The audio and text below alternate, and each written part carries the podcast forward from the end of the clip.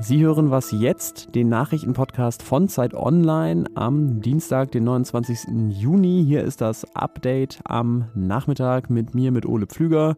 Meine Themen gleich: Sorgen um die Impfbereitschaft, der Frankfurter Hauptbahnhof soll ausgebaut werden und was tun bei Unwetter. Redaktionsschluss für diesen Podcast ist 16 Uhr.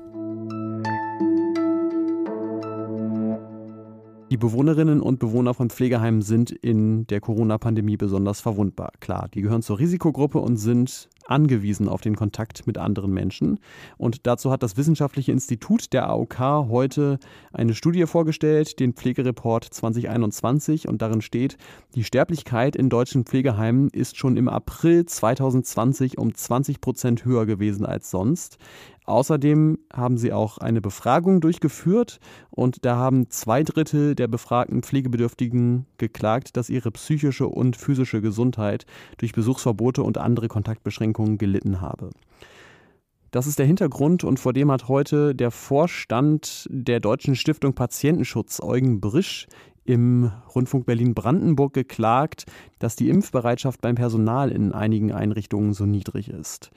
Und das macht große Sorgen, weil wir wissen, und das macht deutlich, was ich da sage, dass die Impfbereitschaft bei den Angehörigen, die besuchen, so scheint es viel höher ist als bei den Mitarbeiterinnen und Mitarbeitern, die täglich mit alten Menschen zu tun haben. Er bezieht sich da wahrscheinlich auf Erhebungen vom Winter, dass die Impfbereitschaft beim Personal in einigen Pflegeeinrichtungen unter 50 Prozent lag, zum Teil deutlich. Neuere Zahlen gibt es dazu zwar nicht, nur die Bundespflegekammer geht zumindest in Kliniken jetzt, also in der Krankenpflege, von einer Impfbereitschaft von bis zu 75 Prozent aus. Was mehr ist, aber immer noch nicht genug, da fordert die Stiftung mindestens 80 Prozent. Und es scheint auch in der Gesamtbevölkerung so eine leichte Tendenz zur Impfmüdigkeit zu geben. Laut Uni Erfurt sind nur noch 44 Prozent der befragten Eltern bereit, ihre Kinder impfen zu lassen. Im Mai waren es noch 66. Da muss man allerdings auch zu sagen, die Ständige Impfkommission empfiehlt die Impfung für Kinder ab 12 bisher nur mit Einschränkungen. Aber auch bei den Erwachsenen hakt es. Zumindest in einigen Regionen offenbar. In Schleswig-Holstein verfallen täglich 400 Impftermine, weil Menschen sich einfach nicht abmelden. Und in Sachsen haben letzte Woche 7000 Menschen ihren Termin für die Zweitimpfung nicht wahrgenommen. Das ist besorgniserregend, vor allem deswegen, weil eine einzelne Impfung vor der Delta-Mutation, die sich gerade in Deutschland durchsetzt, wahrscheinlich nur unzureichend schützt.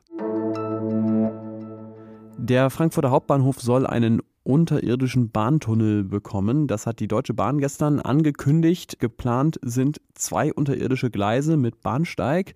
Der Rest des Bahnhofs bleibt aber oberirdisch und auch wie bisher ein Kopfbahnhof. Aber weil in diesem neuen Tunnelbahnhof dann die Züge eben nicht mehr wenden müssen, sondern einfach durchfahren können, würden sie dann auf vielen Strecken bis zu acht Minuten Fahrzeit einsparen. Die Bahn hat gestern eine Machbarkeitsstudie dazu vorgestellt und will jetzt konkret mit den Planungen anfangen. Der Bau soll dann zehn Jahre dauern und 3,5 Milliarden Euro kosten. Und für dieses Geld sollen dann statt wie bisher 1250 Züge 1500 Züge am Tag in Frankfurt am Main halten können. In den nächsten Jahren will die Bahn ja den sogenannten Deutschlandtakt einführen. Das ist ein dichterer und gleichmäßigerer Fahrplan und dabei spielen die neuen Gleise in Frankfurt eine wichtige Rolle. Und das Ganze erinnert jetzt natürlich aber ein bisschen an Stuttgart 21, das Tiefbahnhofprojekt, das ja vor ein paar Jahren massive Proteste in Stuttgart ausgelöst hat und inzwischen 8,6 Milliarden Euro kostet, fast dreimal so teuer wie geplant. Und in Frankfurt gab es tatsächlich vor einiger Zeit genau so einen Plan auch. Frankfurt 21 hieß der, da hätte man den kompletten Bahnhof unter die Erde gelegt, aber davon hat sich die Bahn verabschiedet. Und Hessens Wirtschaftsminister Tarek Al-Wazir, der hat sowieso ein anderes Vorbild, nämlich den Zürcher Hauptbahnhof, der wurde innerhalb von 15 Jahren umgebaut. Wir sollten uns genau daran ein Beispiel nehmen und jetzt äh, nicht wieder zehn Jahre planen und dann sind vielleicht schon die ersten Sachen veraltet, sondern die Mittel müssen bereitgestellt werden, das Personal muss da sein und es muss wirklich alle Kraft von allen Ebenen darauf gerichtet sein, da voranzukommen. Und wenn wir das gemeinsam machen, dann kriegen wir da was hin. Es sind nachrichtenarme Tage im Moment. Und was tut man, wenn man sonst nichts zu sagen hat? Richtig, über das Wetter sprechen. Und das gibt tatsächlich im Moment doch reichlich Anlass dafür. In Tschechien hat ein Tornado vor kurzem mehrere Dörfer verwüstet und Menschen getötet. Und auch in Deutschland hat es Starkregen und Überschwemmungen gegeben in den letzten Tagen, zum Beispiel gestern in Baden-Württemberg. Außerdem an vielen Orten heftiger Hagel und Gewitter. Es soll zwar ein bisschen besser werden in den nächsten Tagen, aber all das zeigt natürlich, Extremwetter ist gefährlich, lebensgefährlich. Das klingt selbstverständlich, aber es lohnt sich, glaube ich, das öfter mal zu wiederholen.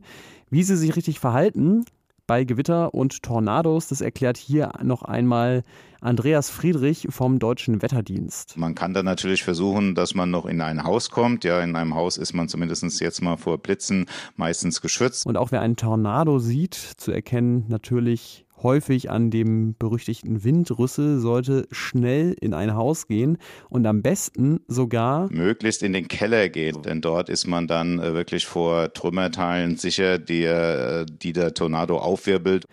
Also merke gegen Extremwetter hilft im Grunde das gleiche wie gegen Corona auch. Stay at home. Allerdings sind mir bisher noch keine Impfungen gegen Blitzschlag bekannt. Wäre auch meine Erfindung. Was noch?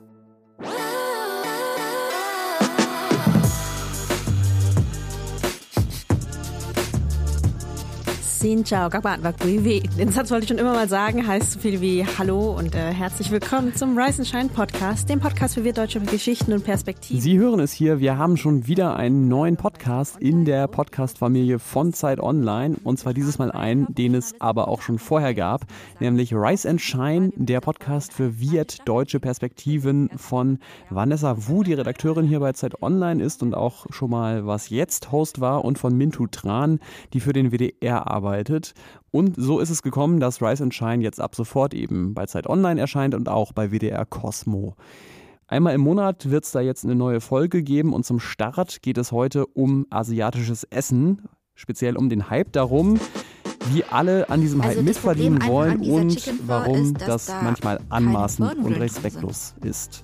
Also natürlich können irgendwelche netten weißen Jungs sich irgendwie reinnörden und ganz tolle Rahmen kochen, aber ich finde, sie sollten zumindest auf dem Schirm haben, dass da draußen Leute sind, die das krass verletzen könnte. Die aktuelle Folge finden Sie natürlich auf Zeit Online, verlinkt hier in den Show Notes und auch überall sonst, wo es Podcasts gibt. Hören Sie mal rein, es lohnt sich.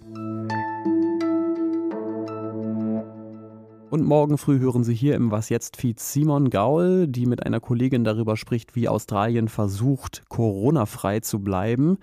Ich bin Ole Pflüger, bedanke mich fürs Zuhören und freue mich natürlich wie immer über Mails an wasjetztderzeit.de. Das war's von mir, bis zum nächsten Mal.